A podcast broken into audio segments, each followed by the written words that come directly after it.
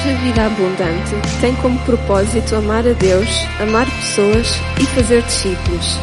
Desejamos que esta mensagem seja de grande bênção para a tua vida. Bem-vindo à família.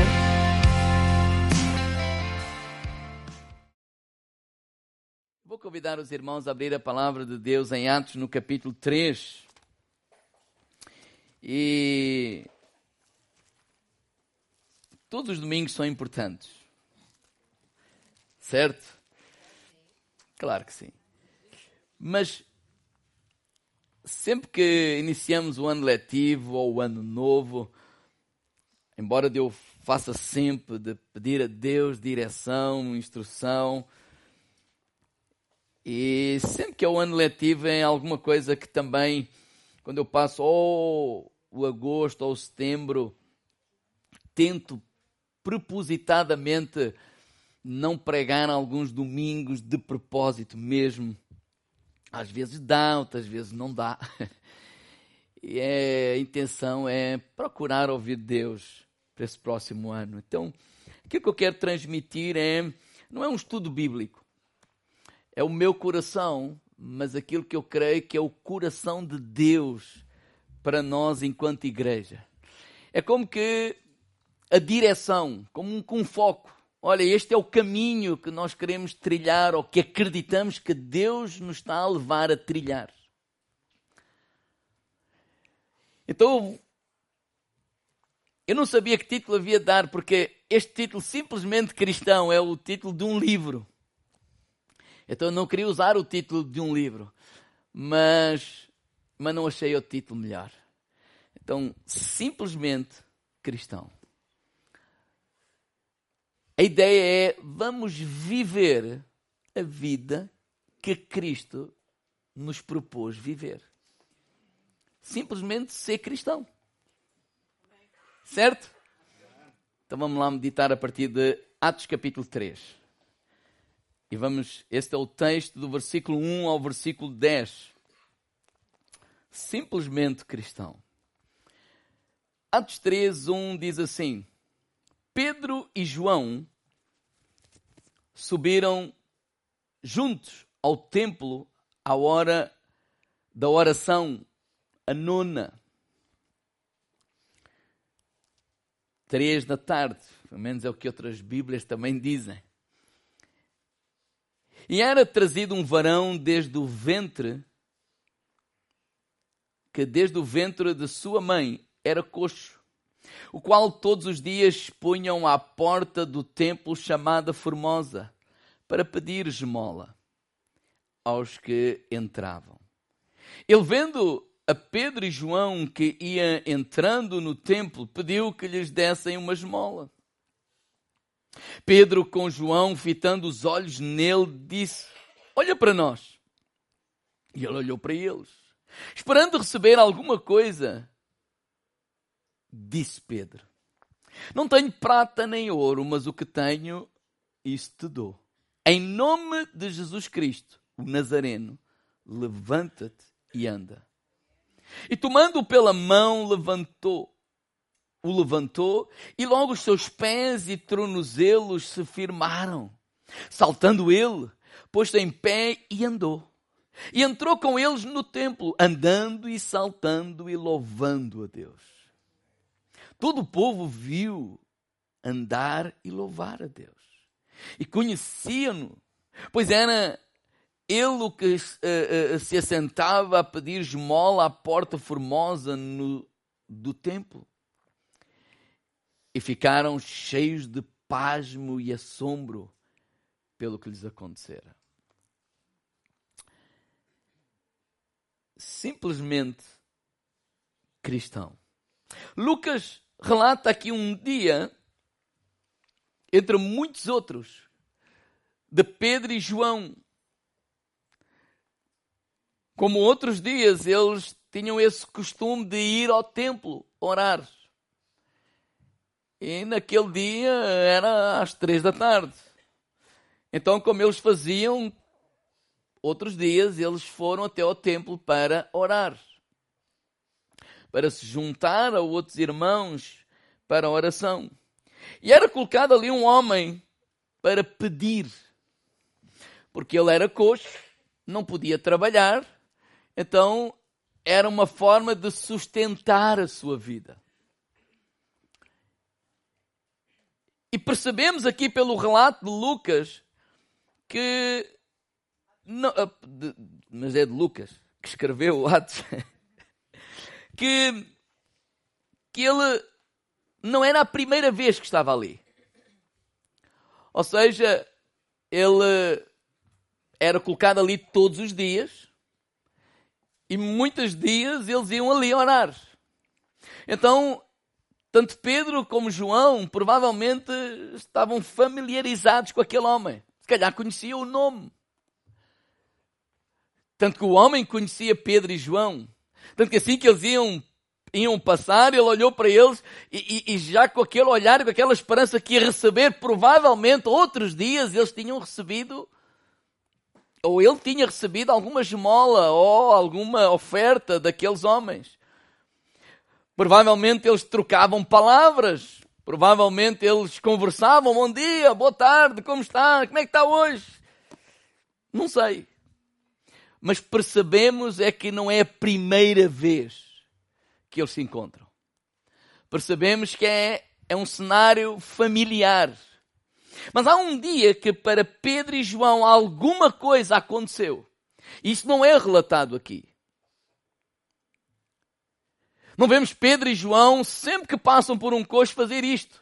Não vemos Pedro e João todos os dias, a toda hora, a entrar nos hospitais e a fazer isto. Mas naquele dia alguma coisa aconteceu dentro deles, que não é relatado aqui, que fez com que eles olhassem, diz, fitando os olhos nele. Quer dizer que eles houve ali um, um, um olhar. Na versão o livro diz assim: olharam com atenção. Tipo ali, fixar os olhos um no outro. E nessa hora, nesse minuto que alguma coisa se passou lá dentro de Pedro, e eu creio que provavelmente o Espírito Santo o, o levou a fazer isso. Ele diz: Olha, prata e ouro eu não tenho. Não é porque ele não queria dar ou não concorda com dar, porque se ele estava ali e, e, e, e, olhou para eles à espera de receber, provavelmente já tinha recebido. Mas naquele dia ele disse: Olha, o prata e o ouro eu não tenho, mas aquilo que tenho eu te dou. Em nome de Jesus Cristo Nazareno, levanta-te e anda. E diz que pegou pela mão, quer dizer que ele não começou logo a andar. Diz que ajudou-o a levantar. E, e, e ele levantou-se, provavelmente com alguma dificuldade ou não. Depois de pé, diz que os seus pés se firmaram, os seus artelhos se firmaram, e ele sentiu força naquelas pernas, e ele começou a andar de tal maneira que ele ia dançando, andando e dançando e louvando a Deus por todo aquele milagre. Ele vai e junta-se a Pedro e João e ele vai para a oração. Ele entra para dentro da igreja. Ele, ele, ele do, do templo. Ele não se vai embora para mostrar aos familiares. Não, não. Ele, ele quer, ele que reconhece quem o, quem o curou. Ele vai com eles para dentro do templo e lá louvam e glorificam a Deus. Quantos hoje lutam para que isto aconteça todos os dias? Quantos dos crentes oram, jejuam, clamam para que isso aconteça todos os dias? Quantos os crentes, quantos crentes criticam os líderes ou as lideranças ou os outros, por isto não acontecer todos os dias. Digo meu lado, claro que vocês não. Né?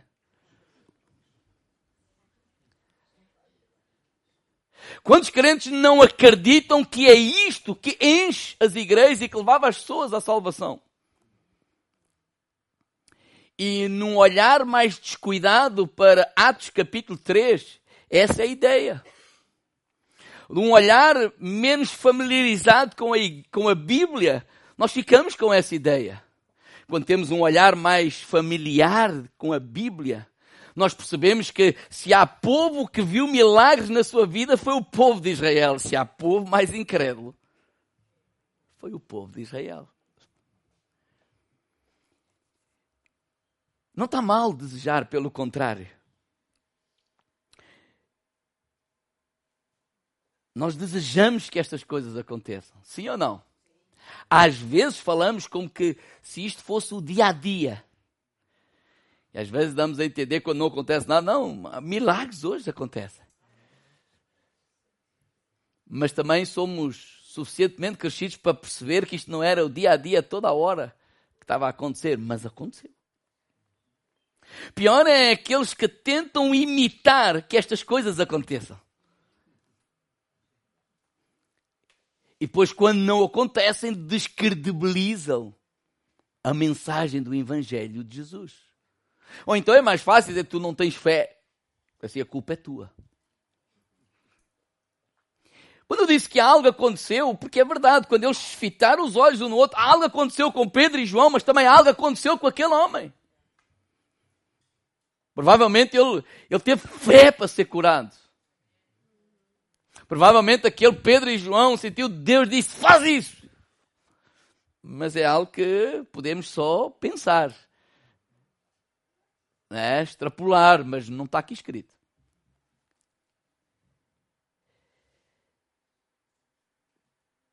Em Atos 3, logo a seguir, quando eles entram no templo, eles ficaram todos espantados, e, e, e naturalmente. E, e, eles começaram a querer, tipo, a adorar, a exaltar Pedro e João. No versículo 12, ele diz assim, varões israelitas, por que é que vocês se maravilham disto? Não é no sentido, não, não é não fiquem maravilhados porque isto aconteceu. Mas o que ele quer dizer, está logo a seguir explicado. Olhais tanto para nós como se pelo nosso poder ou santidade fizéssemos andar este homem. Não, o problema é que vocês estão a olhar para nós como se nós tivéssemos o poder. Vocês estão a olhar para nós como se nós fôssemos os santos. Ou seja, pelo poder ou santidade nossa, este homem fez andar, uh, uh, começou a andar. E ele, aí, ele está a dizer assim: não, não fomos nós, não foi o nosso poder, nem foi a nossa santidade, mas foi Deus que curou. E ele, a partir daí, ele partilha a mensagem do Evangelho que partilhámos a semana passada, da salvação. Ele fala de Jesus. Parece-me a mim que nós estamos a viver um tempo, este tempo que nós estamos a viver, e não estou a falar a figueira, o tempo que nós estamos a, a viver, que muitos estão mais interessados a viver o, o espetacular, o sensacional, o extraordinário, sem querer viver a vida que Deus projetou e planeou para cada um de nós, como filhos e filhas de Deus. Parece-me a mim que muitos estão mais preocupados em fazer, em querer fazer, querer que aconteça aquilo que só Deus pode fazer. Milagres, Deus pode fazer. O homem não pode fazer. Mas às vezes parece que rejeitamos a nossa responsabilidade de viver a vida que Cristo planeou para nós vivermos, que é e nós temos a responsabilidade de o fazer. Porque quando nós lemos assim, com um olhar desatento para Atos 3, passa-nos ao lado a vida que Deus projetou para eles e que eles estavam a viver. E por isso, Deus resolveu, na sua infinita misericórdia ou sabedoria, fazer o que Ele sabe fazer, pode fazer e faz quando quer, porque Ele é o Senhor. Eu, há uns tempos atrás, não muitos, eu ouvi uma, uma, uma estatística. Na verdade, ouvi uma pregação de um homem chamado Phil Cook. Ele é um cristão, escritor americano, produtor de televisão e consultor da mídia. E ele fez uma estatística, tem a ver com o testemunho dele, que ele se converteu, amava a Jesus, e ele ficou logo com aquele fogo de falar de Jesus aos amigos. Mas ele percebeu que muitos dos amigos não só não queriam nada com Deus, nem com Jesus, como odiavam os cristãos. Ele ficou assim um bocado aborrecido com aquilo. Então ele resolveu ir para as ruas de Los Angeles perguntar o que é que as pessoas achavam dos cristãos. E diz que a palavra que ele mais ouviu foi hipocrisia. Ele ficou chateado com, com aquilo. E diz que ele não ouvia de, os dons do Espírito Santo, o poder de Deus, ele ouvia só isso. Então ele diz que resolveu contratar uma empresa para fazer uma pesquisa e para estudar a vida dos crentes. Mas ele decidiu estudar e incidir essa pesquisa nos crentes sérios. E quando ele diz isso, crentes sérios, é crentes que de alguma maneira estavam comprometidos com uma igreja local. Não aquela pessoa que se diz na rua, ah, eu sou crente. Não, aqueles que de alguma forma estavam comprometidos com uma igreja local. E eu quero partilhar essa estatística conosco, só para informação. E ele diz que incidiu não só com os crentes dos Estados Unidos, ele falou do Brasil e falou também da Europa. E ele decidiu só incidir a estatística em quatro áreas básicas do cristianismo: a frequência ao culto, aos cultos, o leitor, o, o, a leitura da Bíblia, a oração e o contribuir financeiramente. Porque ele perguntou assim: cristão sério, ele frequenta o culto, lê a Bíblia, ora e contribui financeiramente. Concordam comigo ou não? É básico. É as coisas básicas de ser um cristão, sim ou não? Concordam? Então vamos lá ver o que é que a pesquisa revelou. Primeiro, frequência aos cultos. Eles descobriram que a maioria dos crentes que está comprometido com uma igreja local, a cada oito semanas vai a quatro cultos. Ou seja, em cada dois meses, a grande maioria vai apenas a quatro cultos, a metade. Muitos vêm até, dizer, isto foi pós-Covid, vêm até, vêm até menos do, do que isso.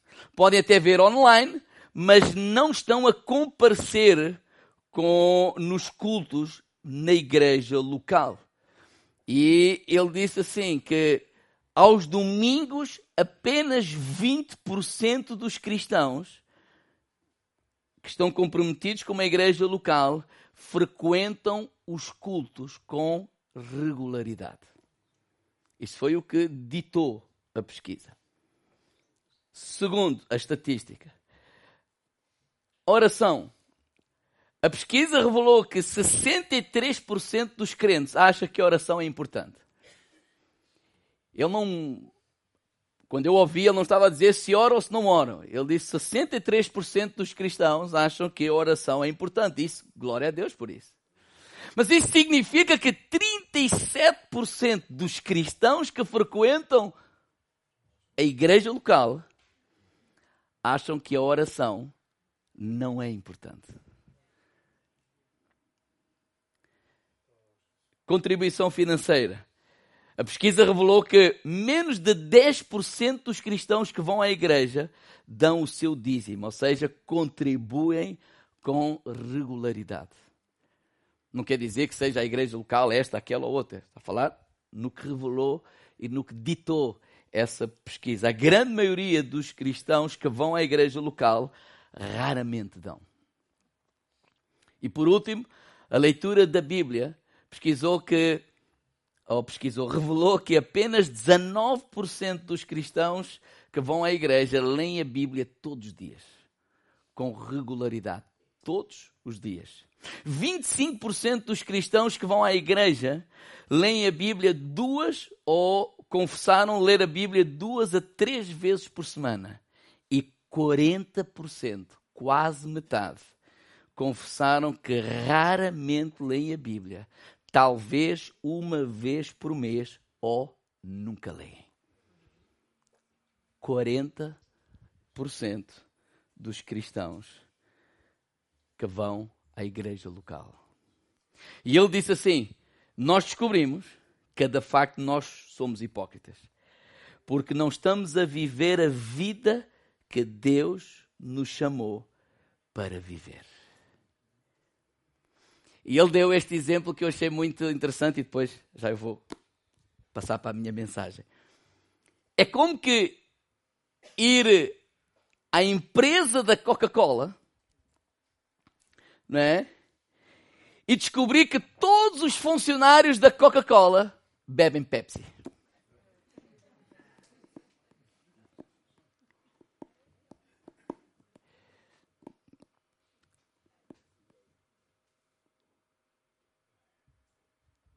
Quando eu estava a ouvir essa essa pesquisa, eu parei para orar e Deus,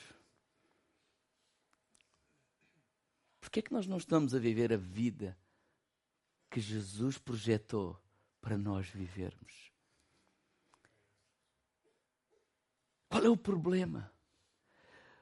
Porque nós hoje adoramos um ídolo.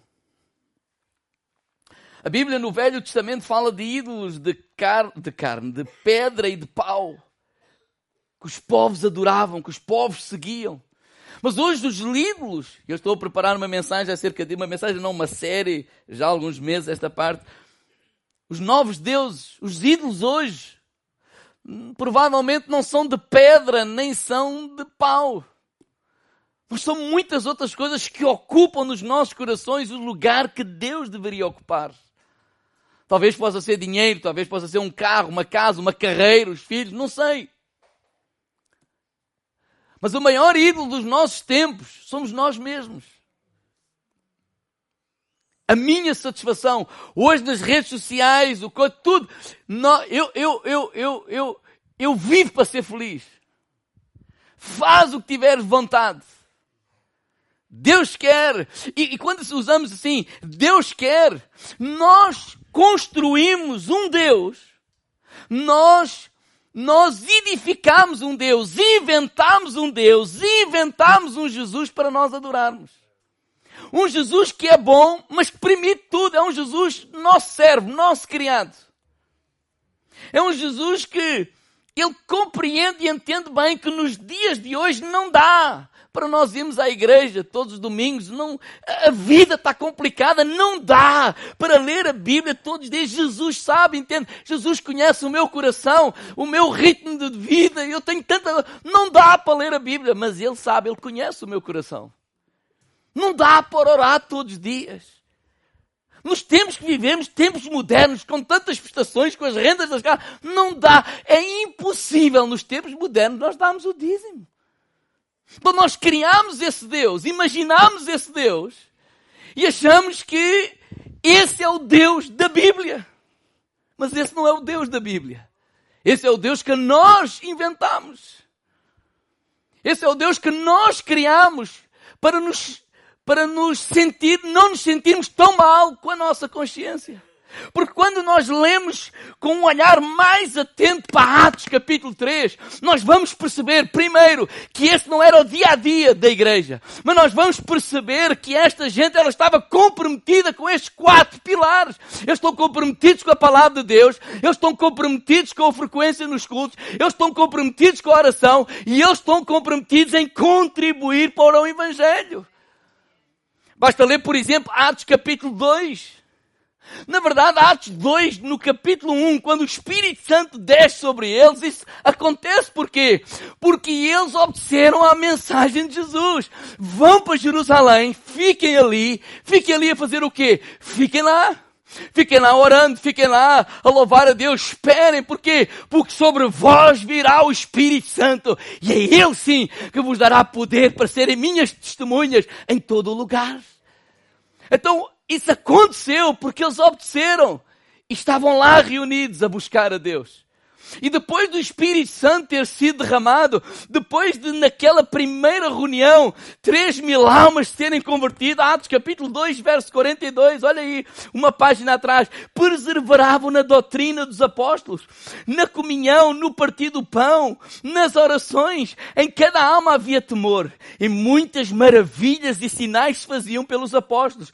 Todos os que criam estavam juntos, tinham tudo em comum, vendiam as suas propriedades, fazendas, repartiam repartiam com todos segundo cada um tinha necessidade e preservando unânimes no templo todos os dias, no partir do pão em casa, comiam juntos com alegria e singeleza no coração. Será que conseguimos ver aqui esta prioridade destas pessoas? Que eles priorizavam o quê? A doutrina, palavra de Deus. Será que conseguimos ver aqui que eles priorizavam o quê? A oração. Será que conseguimos ver aqui que eles priorizavam estar juntos? Será que conseguimos ver aqui corações disponíveis para financiar o reino de, de Deus e a obra de Deus?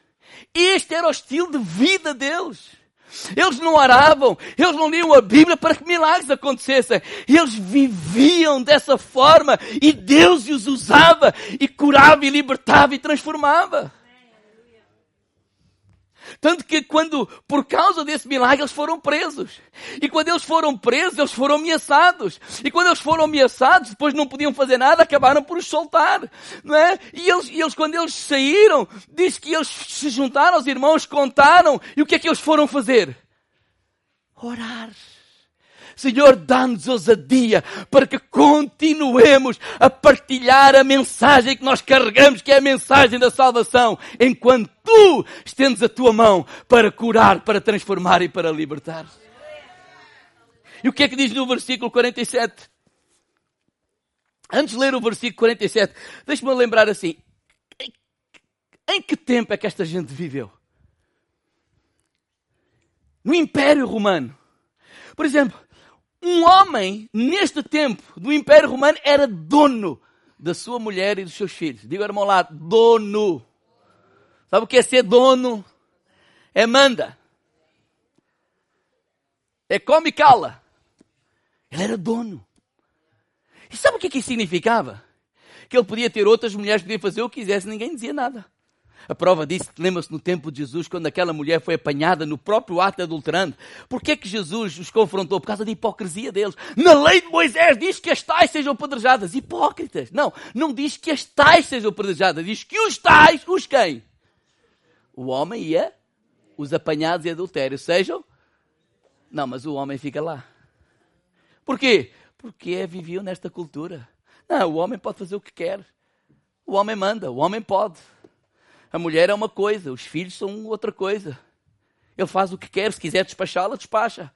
É nesta cultura que eles viviam. Tanto se a mulher ficasse grávida e ele achasse que não queria o filho, ou fosse uma menina e ele, ah, não quer mais menina, acabou. É, mandava fazer um aborto e acabou.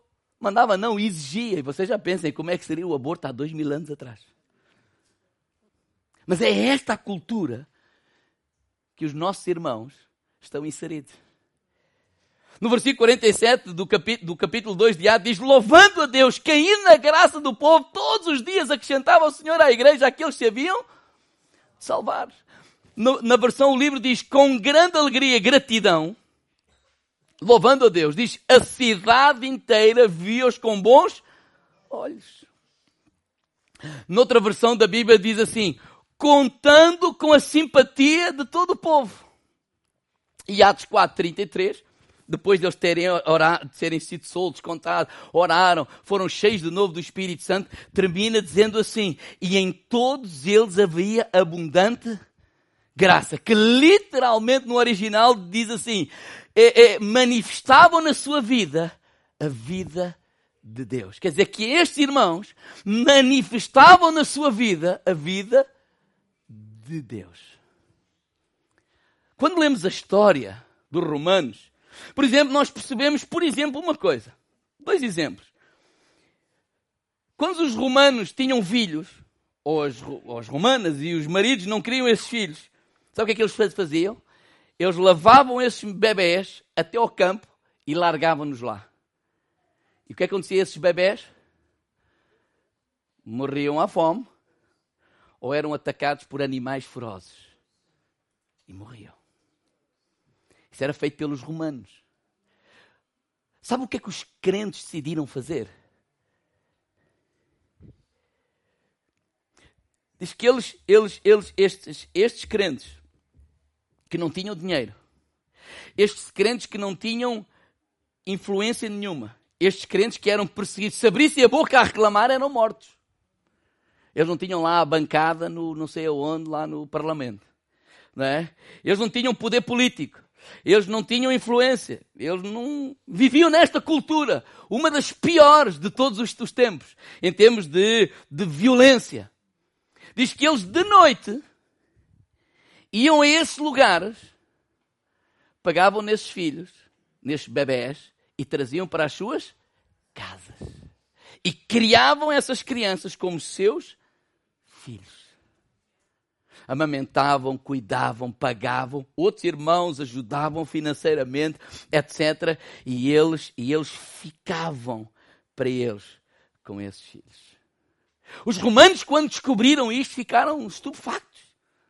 Se um bom português disse, ficaram aparvalhados. Quem é esta gente?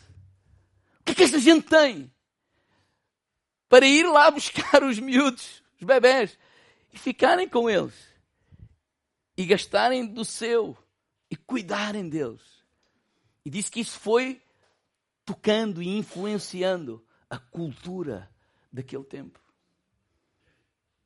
Outra história, por exemplo, que se conta, que se lê, é, por exemplo, naquele tempo como agora, mas mais naquele tempo havia muitas pragas. E nessas pragas, milhares de pessoas eram mortas. Milhares e milhares de pessoas. Eles morriam com essas pragas. E o que é que os romanos faziam quando isso acontecia? Fugiam. Principalmente os mais ricos. Não é? Eles, eles isolavam-se, fugiam para não ser apanhados por essas pragas, para não morrerem. E um romano, um perdão, um imperador, ele escreveu uma carta e disse assim: está escrito nessa carta: os romanos são cobardes, fogem da cidade quando mais precisamos. Mas existe também para aí uns cristãos malucos que vão ao pior local da praga e ajudam as pessoas que nem conhecem, arriscando as suas próprias vidas. Há para aí também uns cristãos malucos. Malucos porquê? porque vão ao pior lugar, arriscando a própria vida, a poderem serem mortos com a praga, apenas para ajudar essas pessoas.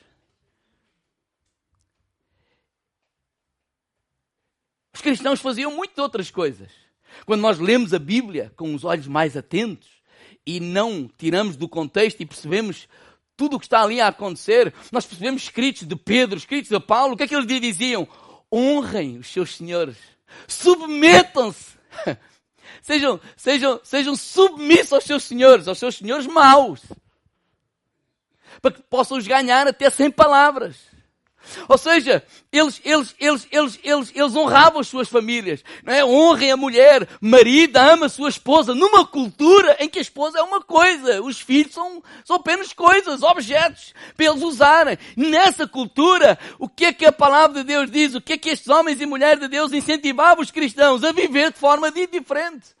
E diz a história que esta, esta, esta maneira de viver foi influenciada, foi influenciando o Império Romano, tanto que os, os historiadores chegaram à conclusão que não foram os bárbaros que mudaram o Império Romano, não foram as guerras que mudaram o Império Romano, não foi a política que mudou o Império Romano, mas foi os cristãos, ao viverem a vida de Cristo, que foram influenciando os romanos e todo o Império Romano em pouco tempo se converteu. Claro, depois aí a história da igreja ganhou poder, instituição, pá, pá, pá, pá, mal. Mas a maneira deles viverem influenciou de tal maneira aquele, aquela, aquela geração e aquele povo que foi transformando a vida e a cultura de toda aquela gente.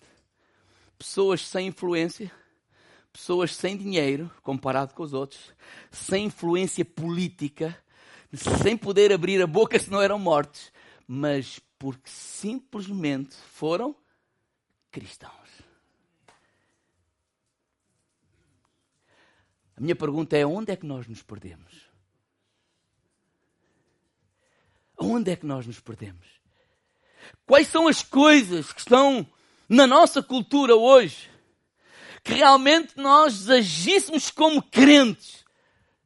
Mais cedo ou mais tarde iria iria iria iria iria iria influenciar ou forçaria a repensar e a repensarem a cultura que estão a viver hoje. Mas por que é que eles viviam assim? Porque eles priorizavam a palavra de Deus. Porque é a palavra de Deus que vai, nos, que vai me colocar no meu coração outra cultura, outra maneira de pensar, outra maneira de agir. É oração, o conectar-me com Deus, o ligar-me a Deus, o orar a Deus. O Espírito Santo vai-me vai -me, vai -me levar a fazer coisas que aos olhos do mundo é loucura. Aos olhos do mundo é, desculpas, são prevoice. Aos olhos do mundo é gente louca. Mas é o Espírito de Deus que coloca isso nas nossas vidas. Como Ele vai colocar isso se nós não orarmos? Como é que Ele vai colocar isso se nós não lermos a palavra de Deus e absorvemos da cultura através da televisão, através das redes redes sociais, não há diferença entre nós. Não é o falar de Jesus apenas. Não é o dizer, palrear slogans que eu não sou contra. É o comportamento, não é o vestir que vai mudar uma nação. Mas é o comportamento da vida daquelas pessoas. Não é se eu tenho tatuagens ou não tenho, não tenho, não, não gosto. Mas não é uma pessoa ter, dizer, ah, ele já não tem nada a ver com, com isso. Talvez aquela tatuagem vai conectar com os outros que também têm tatuagens, oh, fiz, tal. E eles ao terem essa amizade, eles vão perceber que aquela pessoa parece igual a eles, veste como eles, tem tatuagens como eles, mas tem um comportamento na vida completamente diferente deles. Por causa do Jesus que habita neles. E há gente que não tem tatuagens, mas também não tem Jesus no coração. Porque tem um comportamento. É como viver na sede da Coca-Cola e só beber Pepsi.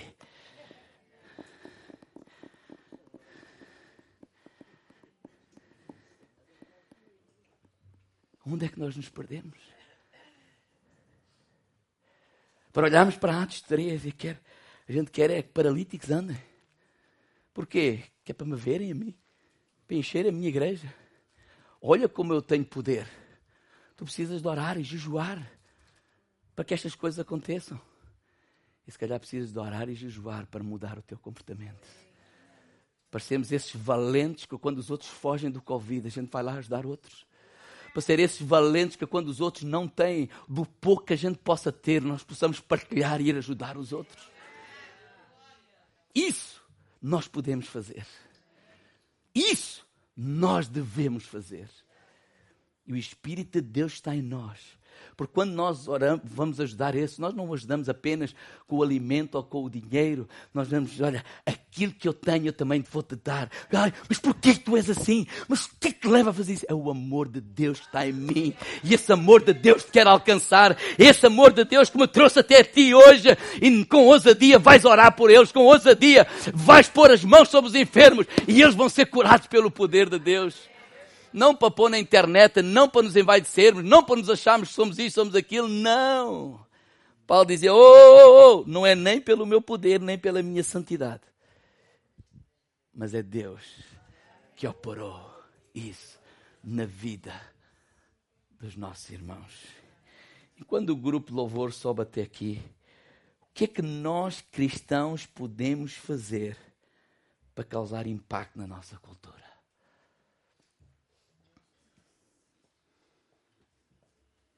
Porque talvez a oração do mundo está em Senhor.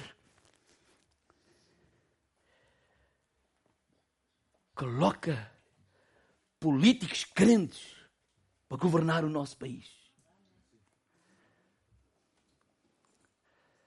Como se, e não me leve a mal, eu não estou a dizer que não devemos orar por isso, mas como que se tratasse de um Salvador.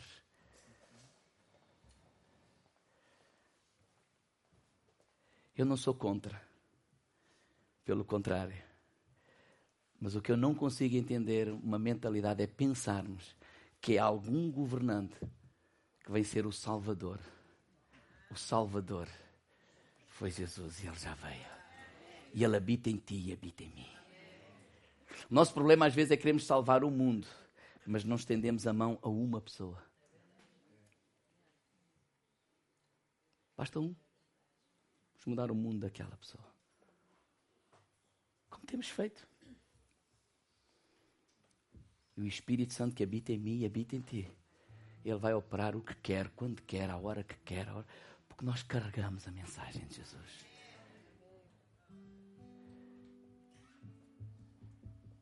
mas num olhar desatento, quando lemos as Escrituras. Nós passamos a olhar para Atos 13 e para muitos atos e para muitas outras passagens.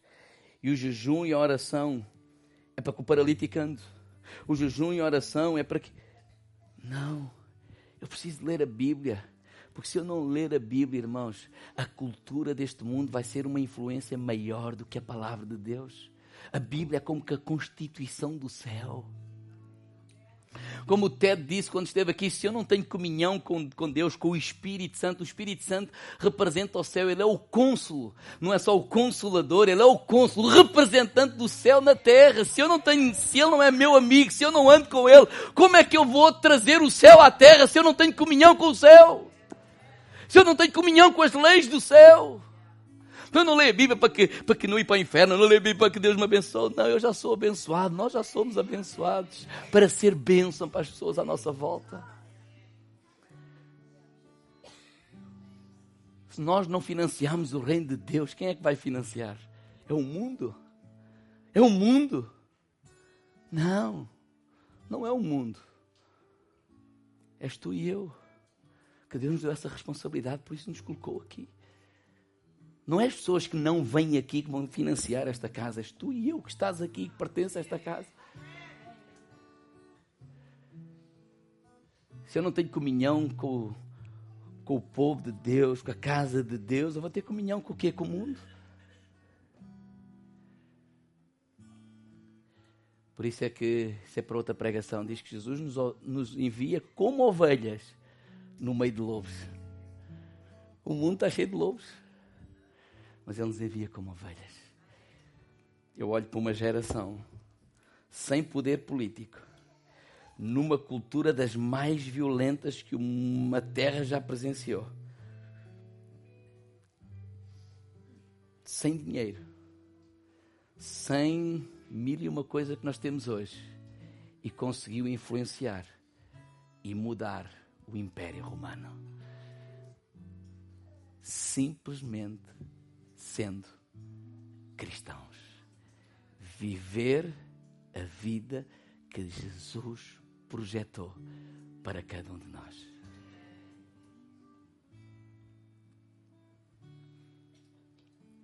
Que nós possamos olhar para a nossa sociedade.